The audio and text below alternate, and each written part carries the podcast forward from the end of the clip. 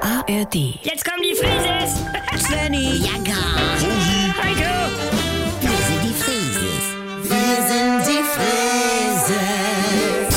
Leg doch mal das Handy weg. äh, ja du Oma, äh, kann ich meinen 18. Geburtstag nicht vielleicht bei euch im Tennisclub heimfeiern? Es wird ja eine große Party. Ach, Svenny, natürlich. Nicht, du Träumer. Mensch. Wo wohnt er denn? 18. Im, im Tennisclub feiern. Ja, dann steht immer der ganze Keller unter Bier. Moin Leute, Hallo. Polizei rückt an, irgendwelche Moin. Dramen vor der Tür. Ja. Hysterisch heulende Mädchen, beulende Äh, Jungs. Irgendeiner klaut immer was und Oder haut einfach was kaputt, reißt ein Waschbecken von der Wand. Ja, Ja. was für ein bittersüßes Alter. Man war so frei. herrlich. Ja. Aber nicht in unserem Tennisheim, mein Süß. Das ist Altersdiskriminierung, da kann ich euch anzeigen. Äh, ansonsten müsste ich nämlich in die Feuerwehr eintreten und da habe ich gar keinen Bock drauf. Ja. Wie bitte? Ist doch eine schöne, wichtige Aufgabe. Die suchen Leute wie euch. Ja, und- und die haben auch einen ganz guten Mannschaftssaal mit Tresen und Zapfhahn und Musikanlage. Wie? Und als Mitglied darf man den mieten, Alter. sogar mit 18. Also, Wie bitte? Du willst in die Feuerwehr eintreten, deinen Geburtstag feiern und wieder austreten? Das Tennisheim wäre mir lieber, aber ihr zwingt mich ja zu diesem Schritt. Ich finde das unerhört. Svenny, Du hast doch auch extra nur einen einzigen Probemonat bei Sky gemacht, nur um alle 73 Folgen Game of Thrones dann schnell zu gucken. Das war auch generalstabsmäßig geplant und völlig legal. ja, Naja, Bianca, deine beste Freundin tritt immer in die Kirche ein, wenn ein Kind getauft werden soll und lebt dann aber wieder kirchensteuerfrei bis zur Konfirmation. Naja, das sind diese Nehmerqualitäten bei Carola.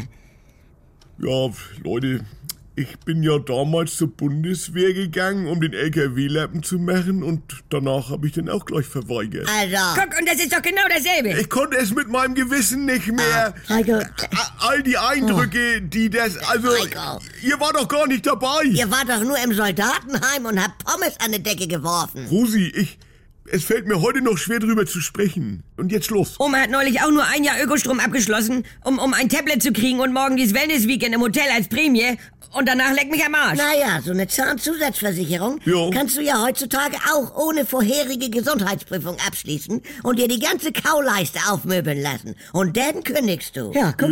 Das hat Ingeborg gemacht. Zweimal. Wieso, was ist man früher auch zur Bundeswehr Das gegangen? ist wie so eine Scheinehe für eine Aufenthaltsgenehmigung. Es war Liebe, Mutti. Ich trug die Frucht seiner Lenden unter meinem Herzen. Bianca. Wer?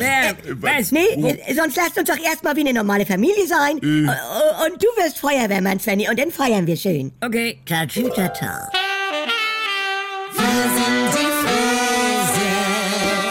Eine Sekunde nochmal. Ich habe noch einen Tipp für Oma Rosi und Bianca. Ihr guckt doch gerne Rote Rosen, oder?